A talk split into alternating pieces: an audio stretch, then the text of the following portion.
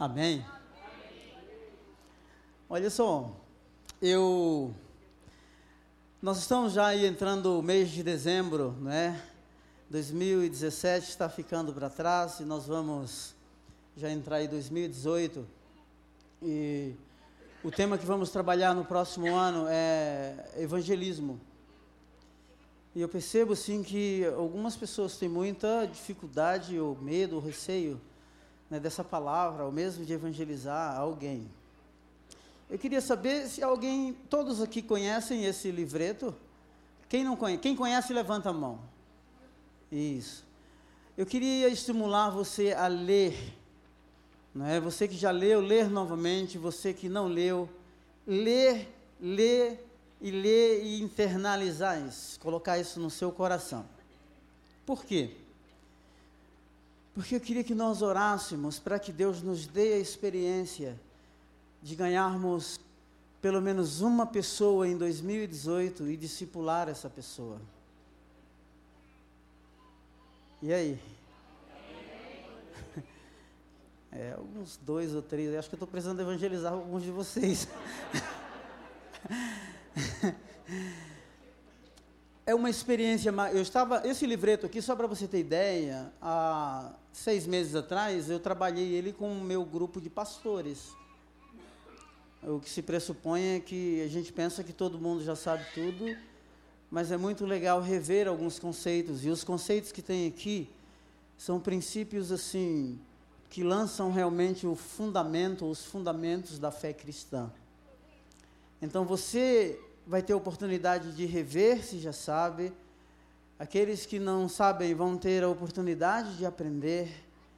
E Deus vai te dar uma experiência profunda em 2018 de ganhar alguém, de apresentar o Evangelho para alguém. E você ter a experiência de ver essa pessoa crescer no conhecimento da palavra. Estava conversando com um pastor há três dias atrás. E na conversa, começamos a bater um papo e falar sobre a missão de Deus. Existe um conceito que é pouco falado no Brasil. Uh, o pastor Paulo mencionou essa palavra aqui uma vez, que é o, a gente fala de um Deus missional. Uh, missional é a vida cristã vivida na comunidade. Ou seja, nós queremos trazer as pessoas sempre para o templo, porque no nosso conceito cultural, me parece que Deus está nesse lugar somente.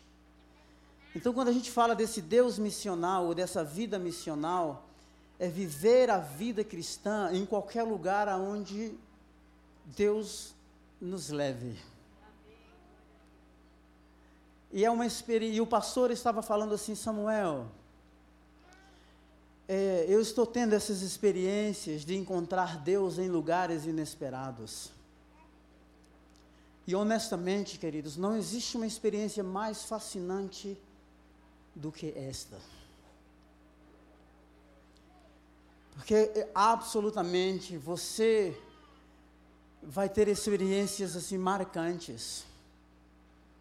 E eu posso dizer assim que nós vamos até mesmo nos converter no sentido não de novo nascimento, mas de conhecermos alguns aspectos do coração de Deus que a gente não conhece. Então, vou falar um pouquinho hoje aqui sobre evangelismo. É, numa cidade como São Paulo, São Paulo é uma cidade muito complexa. Né? Os centros urbanos ou as grandes cidades, ela é muito complexa porque as realidades elas mudam de um lugar para o outro. Não é verdade? Ou seja, numa cidade como São Paulo, você encontra, ou você se depara, ou mesmo nós, todos nós que estamos aqui, diariamente nós passamos por ambientes culturais totalmente diferentes. Não é verdade? Então, a médica que está no hospital, o médico ele tem todos os princípios éticos e a cultura que rege a vida dele dentro daquele ambiente. De repente ele vai para uma sala de aula, dá uma aula, é outro princípio. Ele chega em casa, ele é marido, ele é pai. Ou seja, a gente se desdobra né, numa série de ser, vamos dizer assim. Então, quando a gente caminha, ou quando a gente se depara com esses ambientes, ou quando a gente olha a complexidade de uma cidade como São Paulo, nós temos que entender de que ah, precisamos ter esse conhecimento da palavra, ter esta sensibilidade cultural e estarmos preparados para comunicarmos o Evangelho em qualquer nível, em qualquer ambiente. Em qualquer ambiente. Eu, eu, eu, eu gosto muito de estar no meio de ambientes culturais diferentes. É, está muito relacionado ao meu trabalho, obviamente mas não é simplesmente por causa do trabalho, é porque eu tenho uma paixão por culturas diferentes. Então eu dou aula de cultura, cosmovisão, contextualização, não é? Eu vivi, graças a Deus, tive o privilégio de morar num pedaço do céu na terra, que é Londres, que tem mais de 200, no bairro onde eu morei, em um dos bairros tinham 95 diferentes nacionalidades. Ah, num lugar chamado Peckham, que fica no sudoeste de Londres, tem um bairro que eles chamam de, chamam de borough, que é um distrito, uh, tinham 145 diferentes nacionalidades. Então aquilo para mim era uma coisa fascinante. Então quando eu olho São Paulo, São Paulo para mim é uma cidade fascinante. Por causa dessa, dessa diversidade cultural. E essa diversidade cultural ela reflete o caráter e a beleza do nosso Deus. Quando a gente olha a Trindade, desde lá, o Gênesis 1, não é? A gente percebe essa diversidade dentro da própria Trindade. E eu queria aqui dar algumas, dar algumas ideias, não é? Eu não vou ter tempo, obviamente. É, só para você ter ideia, eu falei por uma hora ou duas horas essa palestra na ABCP. Então, se você estava na palestra na ABCP, você vai ter o privilégio, a, a privilégio e a honra de me ouvir duas vezes. Há 15 dias atrás eu dei essa palestra para um grupo de alunos num bairro aqui de São Paulo e foram mais duas horas e trinta. Então eu tenho 30 minutos aqui para fazer uma caridade aqui. Tá? tá bom? Mas eu queria pelo menos é, falar de alguns conceitos principais. E o primeiro conceito é sobre essa complexidade da cidade de São Paulo, tá? Deixa eu já adiantando aqui algumas coisas. Então, aqui vai ser como se fosse uma, pelo menos uma aula, uma palestra, tá bom? É, às vezes o pregador ou o palestrante diz que vai palestrar, ele se empolga, acaba pregando, não é? é? A primeira coisa que nós temos que entender é que novos tempos demandam novas práticas. O nível de desconfiança numa cidade como São Paulo é altíssimo. As pessoas não confiam uma na outra.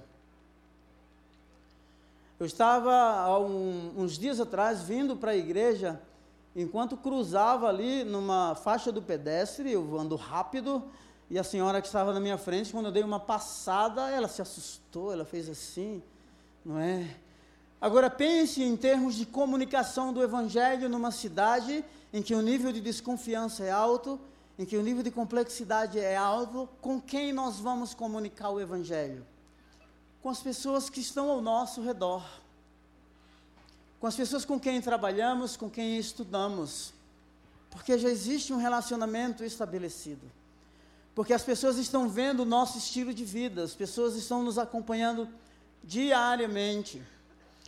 Em termos de células, por exemplo, cada célula plantada, e se você é líder de célula que está aqui me ouvindo, o líder de célula não é simplesmente um ajuntamento de pessoas nós temos que entender uma coisa: existe um termo que nós chamamos de ciclo de responsabilidade. A célula, como uma igreja, vamos dizer assim, ela foi plantada num lugar e ela é um referencial, ou é para ser um referencial. Então, minha pergunta é: qual é a influência que os membros dessa célula, ou mesmo nós mesmos individualmente, qual a influência que nós estamos exercendo no ciclo de responsabilidade onde Deus nos plantou. Porque, honestamente, nós não vamos dar conta dessas duas horinhas que a gente gasta aqui no domingo ou uma hora e meia na célula. o que nós vamos prestar conta um dia diante de Deus é se nós realmente fomos influentes no lugar aonde Ele nos plantou. Sabe por quê? Porque há uma carência, há uma ausência de valor. Nós vivemos numa sociedade volátil, diluída, sem padrão de referência.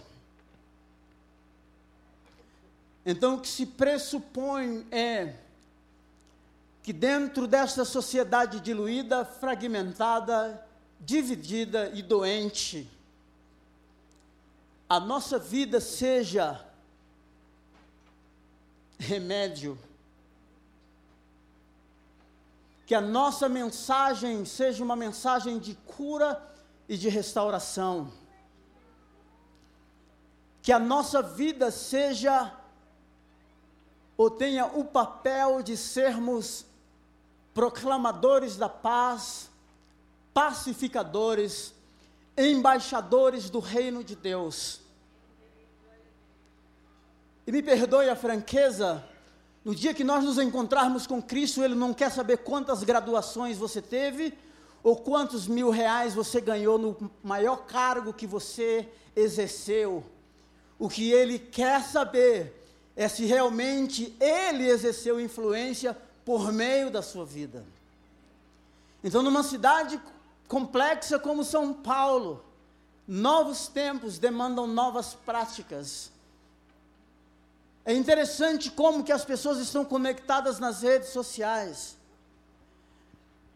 A velocidade da comunicação é tão intensa, mas na verdade não existe comunicação. Você pode se assustar. A gente manda texto para as pessoas hoje no WhatsApp, certo? Para economizarem as palavras ou as sentenças, as pessoas batem palminha. Palminha, não é verdade?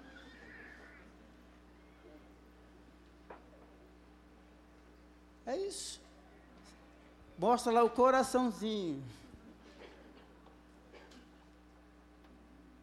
Ou seja, a nossa comunicação ela dá-se no nível da superficialidade.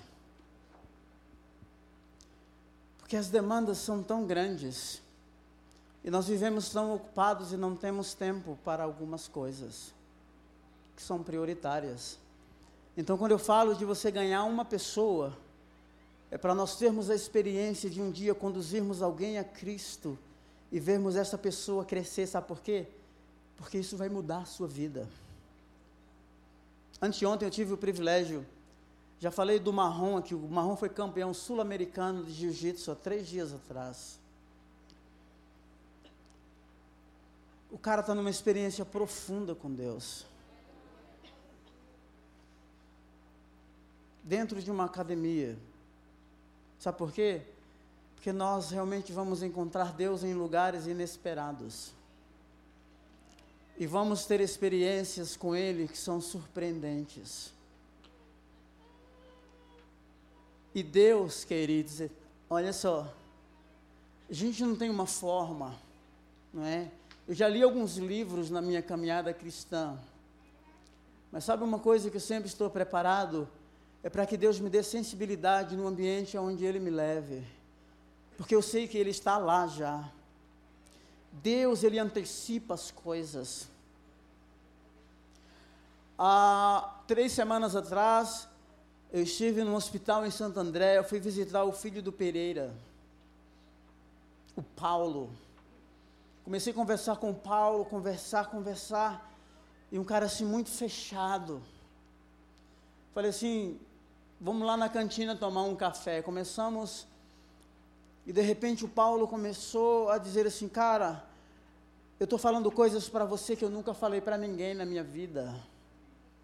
E começou a chorar, começou a chorar, começou a chorar. E, e a cantina cheia de médicos na hora do break. E num dado momento eu falei assim, Paulo, você um dia, você já fez uma oração entregando a sua vida para Jesus? Ele falou assim, não, não fiz. Você gostaria de fazer? Ele falou: Eu gostaria. Vamos orar? Oramos dentro da cantina. Meu, e honestamente, estava nem aí pessoal. Nem aí. Encontrar Deus em lugares inesperados. Isso é fascinante. Isso supera os nossos receios e os nossos temores.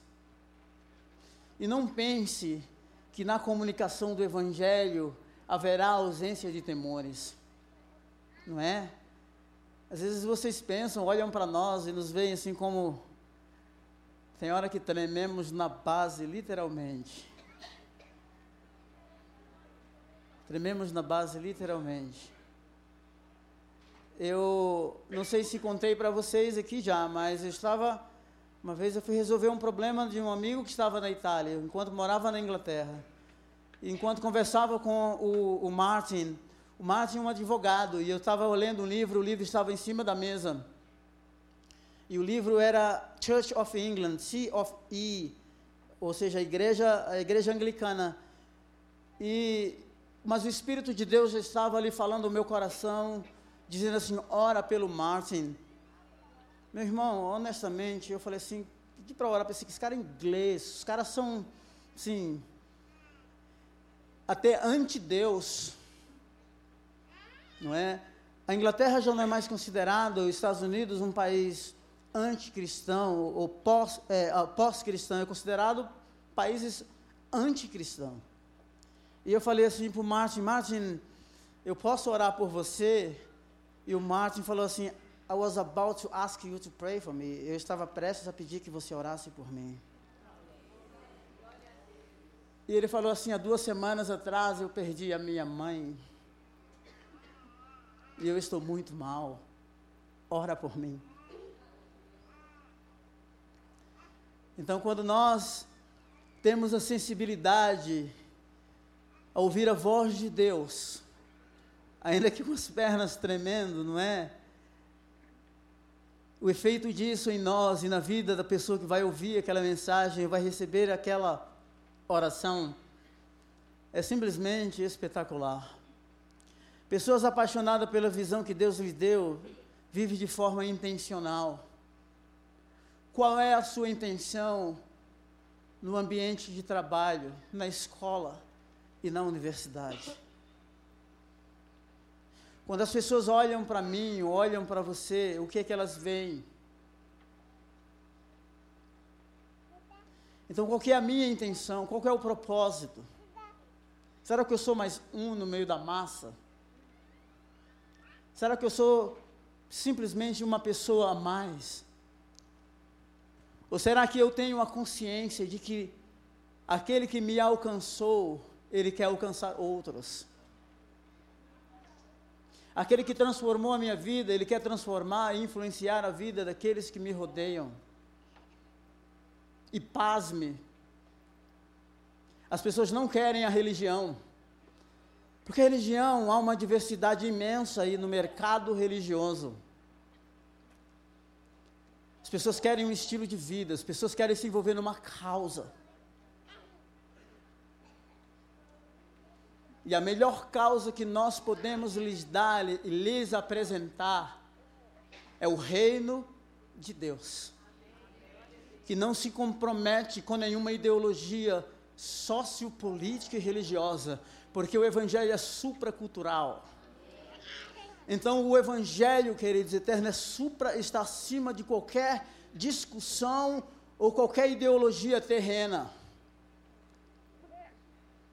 Então, me perdoe, mais uma vez, a franqueza. Mas se você é do tipo que inverteu as questões do Evangelho por ideologias políticas e terrenas, você precisa se converter. Porque existem pessoas em que o estilo de vida delas é norteado por ideologias terrenas. O que se pressupõe é que o conteúdo da nossa vida, ou que os princípios que norteiam a nossa vida, a nossa família e tudo que se relaciona a nós, sejam os princípios do reino de Deus. E é isso que vai fazer a diferença. Porque não, não tem como confundir. São esferas totalmente diferentes. São buscas totalmente diferentes. São valores totalmente diferentes. É por isso que as pessoas não querem a religião. As pessoas querem o conteúdo do evangelho, porque o conteúdo do evangelho, ele é distinto em qualquer lugar, em qualquer ambiente, em qualquer cultura.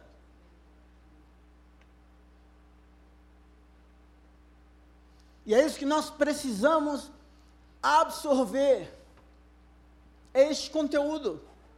E uma pergunta que nós deveríamos fazer para nós mesmos: até que ponto ou em que proporção este evangelho realmente alcançou todas as esferas da minha vida? Até que ponto eu estaria disposto abrir mão de tudo por causa desse evangelho.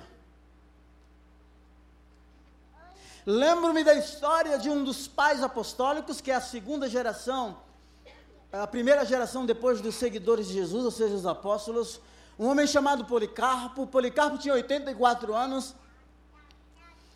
E durante a perseguição, possivelmente é, no período do imperador Domiciano, ele estava perseguindo os cristãos e o Policarpo fugiu duas vezes. E na terceira vez que ele estava prestes a fugir, ele disse uma frase: Eu tenho 84 anos, já fugi duas vezes. 84 anos servi ao Senhor, nenhum mal ele me fez. Por que devo eu fugir novamente do imperador? E dentro do Coliseu, quando estava prestes a ser devorado pelos leões, colocado para ser devorado pelos leões. Os funcionários do Império Romano apontaram para ele e disseram assim: abaixem os ateus. Por que Policarpo foi chamado de ateus? Porque desacreditava ou não acreditava nos deuses do império. Ele proclamava Jesus como rei de sua vida, como senhor de sua vida. E o Policarpo não se prostra, permanece em pé e aponta para a plateia no, no Coliseu e diz assim: abaixem os ateus. Pergunta é: em que proporção nosso coração está realmente entregue? O que a visão do reino nos capturou, nos atrai? o que é que nos faz realmente dormir e acordar amanhã na segunda-feira?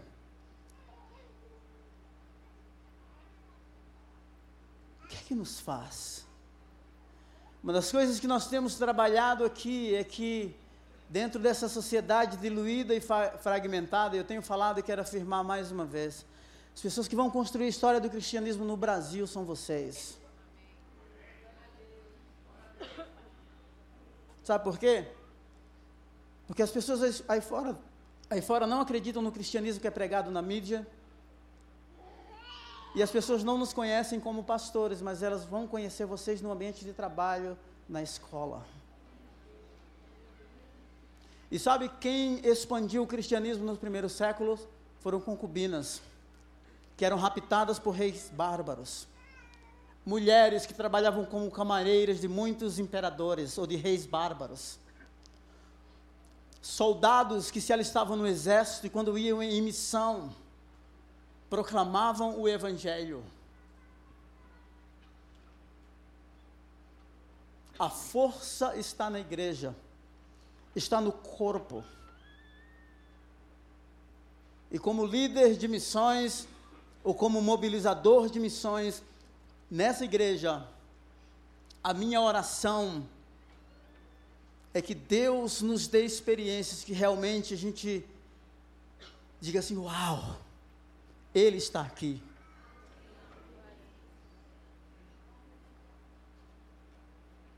O que é ser testemunha? Ser testemunha diz respeito muito mais àquilo que você é do que aquilo que você faz. O que é que somos? Não devemos confundir a nossa identidade com absolutamente nada.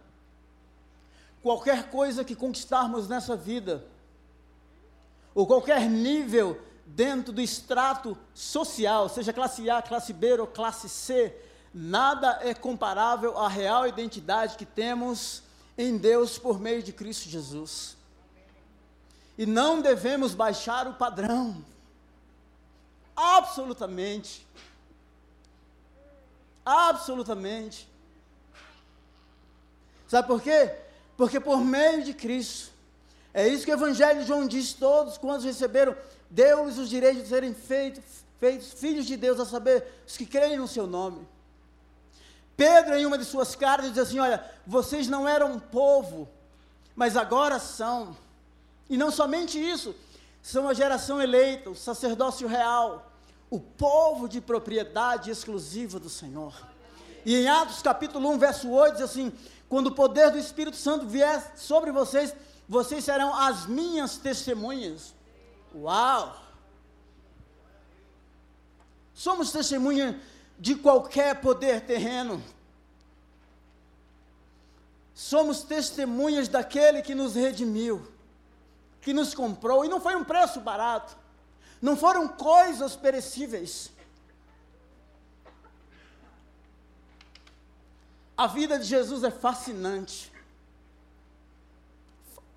Fascinante. Eu lembro-me numa entrevista do Casa Grande, está lá no livro deles, mas eu vi numa entrevista. O Casa Grande dizia que ele, em dados momentos, foi atormentado por muitos demônios. E ele disse que num desses momentos em que a vida dele estava muito atormentada, ele começou a mencionar o nome de Jesus. E à medida que ele começou a mencionar o nome de Jesus, a paz se estabeleceu.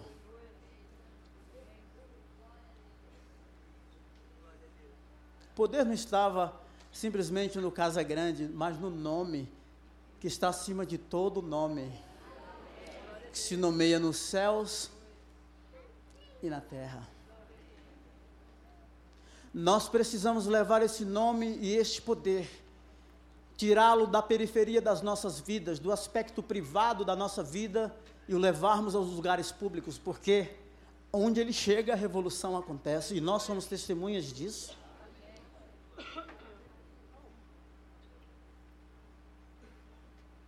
Mas o que me parece é que nós queremos esse Jesus ou essa fé simplesmente para nós mesmos. Jesus, quando ele exerceu o ministério dele, e daqui a pouquinho eu vou mostrar para vocês, ele ia em lugares inesperados onde as pessoas se concentravam.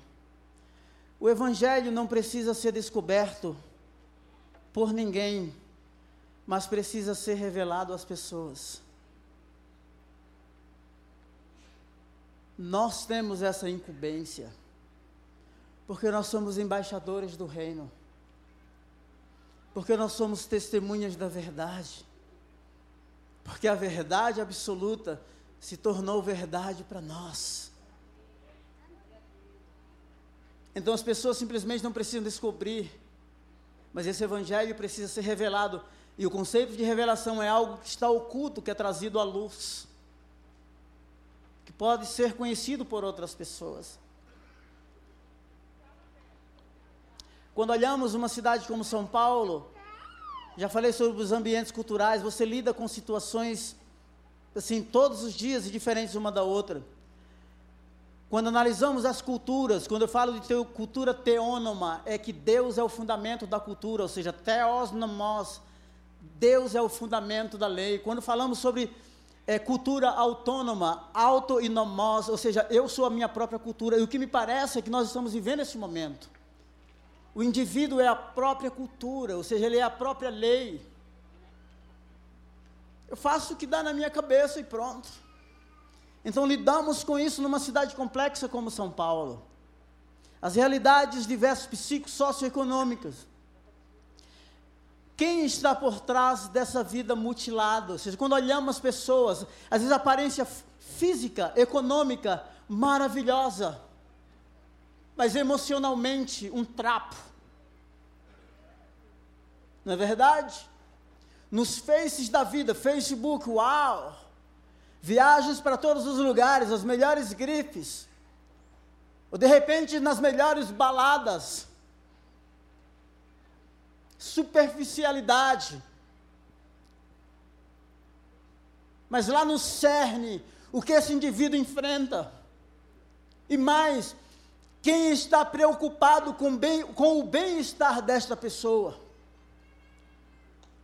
Porque na maioria eles são vistos simplesmente como, como objetos de exploração.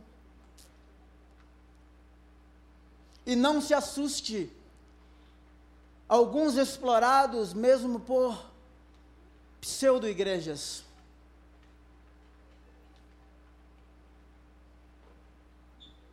precisamos pensar um pouquinho. Eu vou pular isso aqui porque eu não vou ter tempo de concluir com vocês.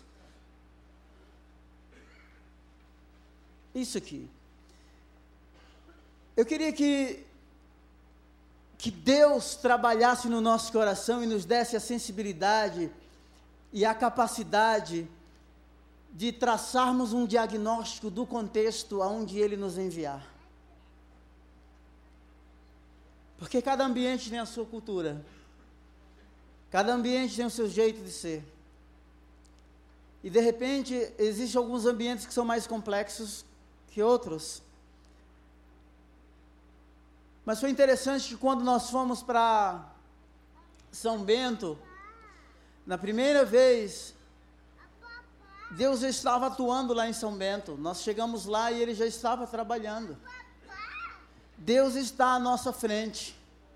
Ele está antecipando as coisas. Lembra que antes que Jesus viesse, ele enviou o seu mensageiro, João Batista.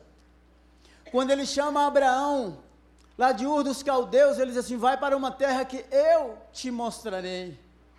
No plano divino, as coisas já existiam. Os teólogos chamam isso de perfeito profético, ou seja, os profetas e Deus fala das coisas num tempo futuro, aqui no presente, como se elas já tivessem acontecido, porque Deus é Senhor do tempo. Ele é o mesmo ontem, hoje e será para todo sempre. A história está debaixo do controle dele. E é isso que nós precisamos crer e confiar.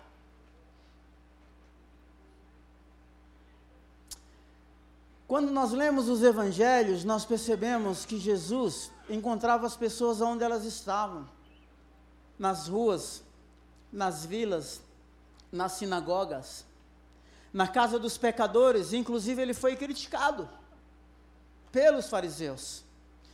Jesus foi ungido por uma mulher com azeite de nardo antes de ir para a cruz. E o que os religiosos diziam era: se este soubesse quem é esta que lhe toca, Deus é Deus. Deus se preocupa com as pessoas. Mas o que me parece é que, diante de um quadro de tanta violência, diante de uma cultura tão individualista que tem se impregnado em tantas igrejas e na vida de tantos cristãos, o que me parece é que a única preocupação somos nós mesmos. E queremos que tudo gire ao nosso redor, a igreja, a empresa, tudo. Absolutamente tudo. Devemos lembrar a nós mesmos que nós somos parte de um plano maior. Que tem um Senhor que dita as regras, me permita aqui, entre aspas, do jogo e que nós somos servos, e que por misericórdia e graça, Ele, Ele nos dá o privilégio de o servirmos. E quanta honra, quanta honra. quanta honra ser chamado de filho. Sabe uma coisa? Quando eu olho a vida de Jesus e aquela oração de João 17, a primeira coisa é Jesus entendeu que o mundo era perverso, mal. E eu imagino que ele está prestes a. Os teólogos dizem que do evangelho, o Evangelho de João, do capítulo 13 até o final, chamada a última semana, que é a semana da paixão, ele gasta uma semana, que é a última semana, a semana da paixão, né, em todos esses é, oito capítulos. E Jesus, no capítulo 17, ele faz essa oração, e ele entendeu a crueldade do mundo, e ele olha para os seus discípulos assim: Pai, eu vou para ti. Eu os guardei enquanto eu estava no mundo. Agora que eu vou para ti, eu peço que tu não os tires do mundo, mas que os livres do mal. Não existe nada melhor do que experimentar esse cuidado, essa provisão, essa proteção, esse socorro. Eu sei que a economia não é, está respondendo vagarosamente, o PIB aí aumentou 0,1%. Mas deixa-me dizer uma coisa: quem nos guarda e quem põe pão à nossa mesa é o Senhor da nossa vida. É Ele que, é Ele que continua tendo um caminho no meio da tempestade. Embora Jesus entendesse que a natureza das coisas caídas é má, é ruim, é perversa, e ele sabia que nós iríamos enfrentar essas coisas, nós iríamos ser levados diante dos tribunais, iríamos ser julgados. A oração dele é essa: Pai, é o seguinte, eu vou mantê-los no lugar onde os dilemas acontecem, no olho do furacão, e eu não peço que os tires de lá, mas que os livres do mal. É essa consciência que precisamos ter de que não somos órfãos, de que Ele continua sendo o Senhor das nossas vidas. Que maravilhoso! Isso traz segurança, isso traz paz.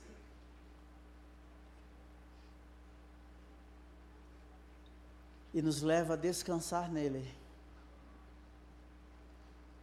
Apesar de perdas, de dores o poder dele se aperfeiçoa em nossas fraquezas. Ah, tenho dois minutos. Mapeando o nosso coração, vamos lá.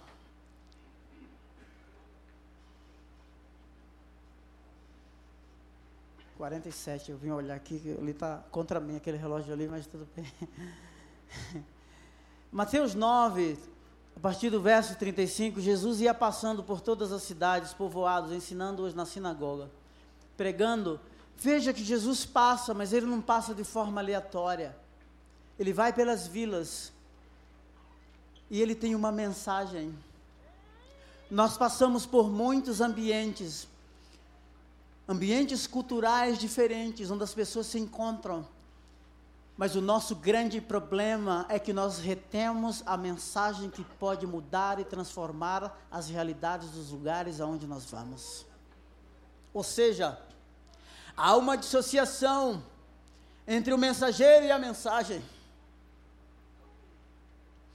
Há dois aspectos da vida, a secular e a privada. Jesus não fez essa ruptura. Ele vai pelos lugares, pelas sinagogas, pregando as boas novas do reino. E o reino não é na esfera terrena, o reino é o governo dele que vem e muda realidades.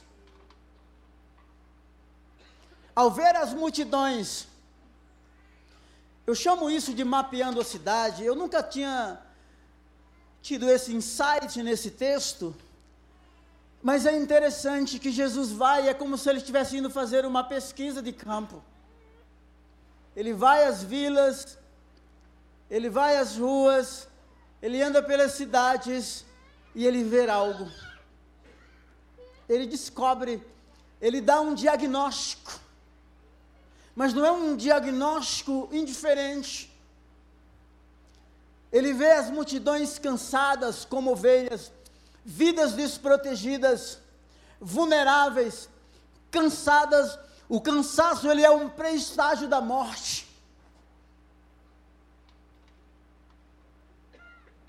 Ele lê a sociedade. E sabe o que que acontece? O texto diz que ele move-se de íntima compaixão ele se permite ser tocado e sensibilizado pela realidade da sociedade, das ruas, das vilas, dos vilarejos que ele visita. Não é indiferente. Nós não precisamos ser indiferentes. Há tanta indiferença, às vezes até dentro da igreja. não é? Quem, no, quem nos nivela aqui não são os nossos bens ou em qual universidade nós estudamos. O nosso padrão não é baixo. Quem nos nivela é Deus. E Ele não nos trata com parcialidade.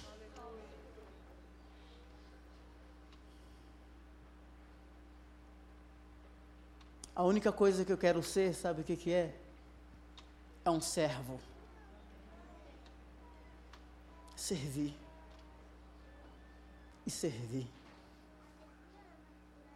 E entender de que nós fomos chamados para isso. E se servir me permite renunciar a algumas coisas e tomar sobre mim mesmo a minha cruz e segui-lo. Ele é o bem maior. Ele é o bem maior. E não se encontra em qualquer esquina e nem em qualquer supermercado. Tá? Ele é único. E inconfundível. Não é genérico. Único. Absolutamente único e mais ele não negocia a glória dele com outra. Pode até ser, como ele mesmo disse, que nos últimos dias surgiriam falsos profetas que fariam sinais que, se possível, enganariam até os escolhidos, genéricos. No primeiro século existiam muitos falsos profetas, dizendo ser Cristo, e o, o Gamaliel, lá em Atos capítulo, capítulo 4, ele fala sobre isso. E uma coisa que o Gamaliel vai dizer é essa: Olha, levantou-se um Teudas, levantou um Galileu. Os caras causaram uma revolução, mas isso se desfez. Quando ele fala dos discípulos, assim: olha, é, deixa esse pessoal aí. Porque se esse movimento é de Deus, vocês não vão poder combater.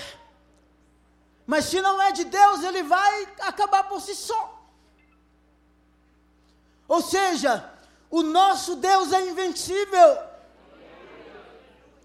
4 de outubro, um jornalista publicou uma matéria falando dos cristãos, mais um desabafo, falando do crescimento e criticando, e ele pontuou algumas coisas.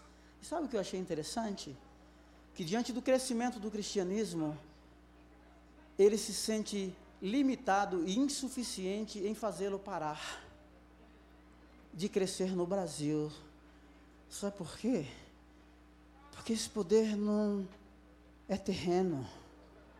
Esse poder vem de uma outra dimensão e opera na terra em proporções inimagináveis.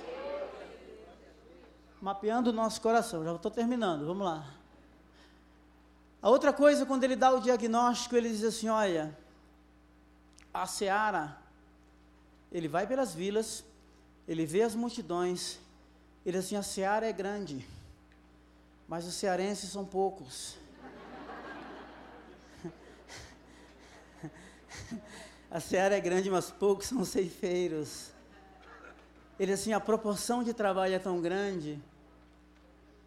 Roguem ao Senhor da seara que envie ceifeiros para a sua seara. Os desafios na cidade de São Paulo são grandiosos.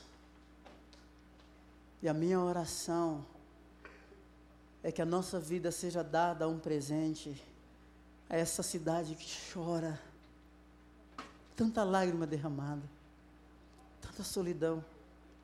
Sabe por que a gente não sabe? Porque a gente vive o nosso mundinho. Vai para as vilas, vai pelas ruas. Nós vamos nos deparar com realidades, tanta dor, tanta dor. E Deus está lá. E só Ele pode mudar.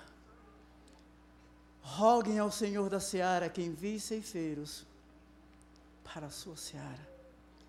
A resposta vem de Deus. E a nossa vida é dada como um presente à cidade. Aquilo que vamos ganhar com a profissão, com as qualificações, isso aí é lambuja. Não vale nada diante do glorioso prêmio de ganharmos pessoas e as levarmos para a eternidade junto conosco. Isso é inegociável. E Deus se importa com as pessoas. E Ele quer que a gente faça, exerça essa missão de reconciliarmos o mundo rebelde, de vidas cansadas e ovelhas sem pastor com Ele. Amém? Amém. Falei calminho hoje, não foi? Hein? É? Estou aprendendo com o PJ, né? PJ bate e a gente, todo, todo mundo sai sorrindo, né? Vamos nos colocar de pé. Vamos orar? Senhor, muito obrigado por essa noite.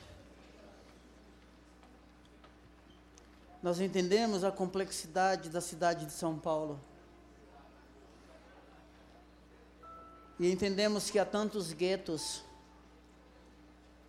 vidas isoladas.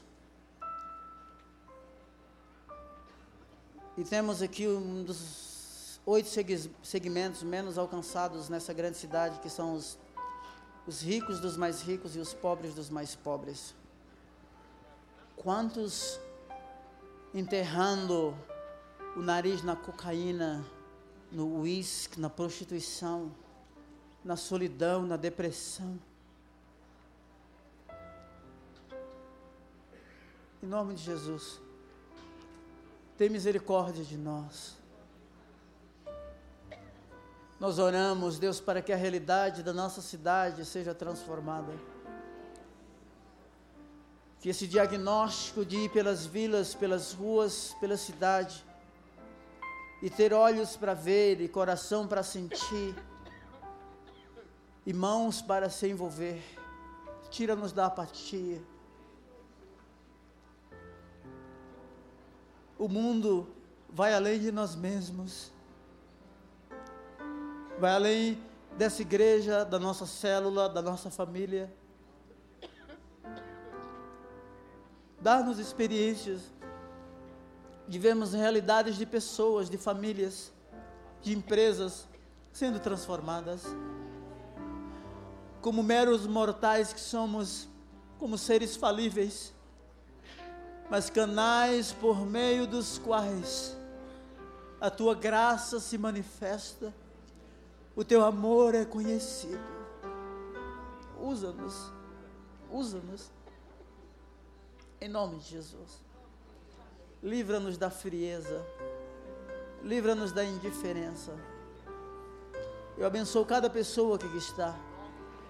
Que cada um tenha a sua experiência particular contigo.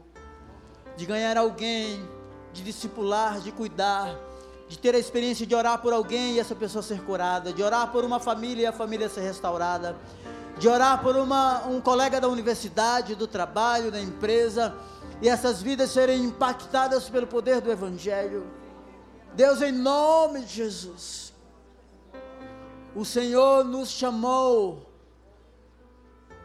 para sermos as testemunhas da tua verdade. Envia-nos no poder do Espírito. Em nome de Jesus. Pode fazer um barulho abençoado aqui de palmas.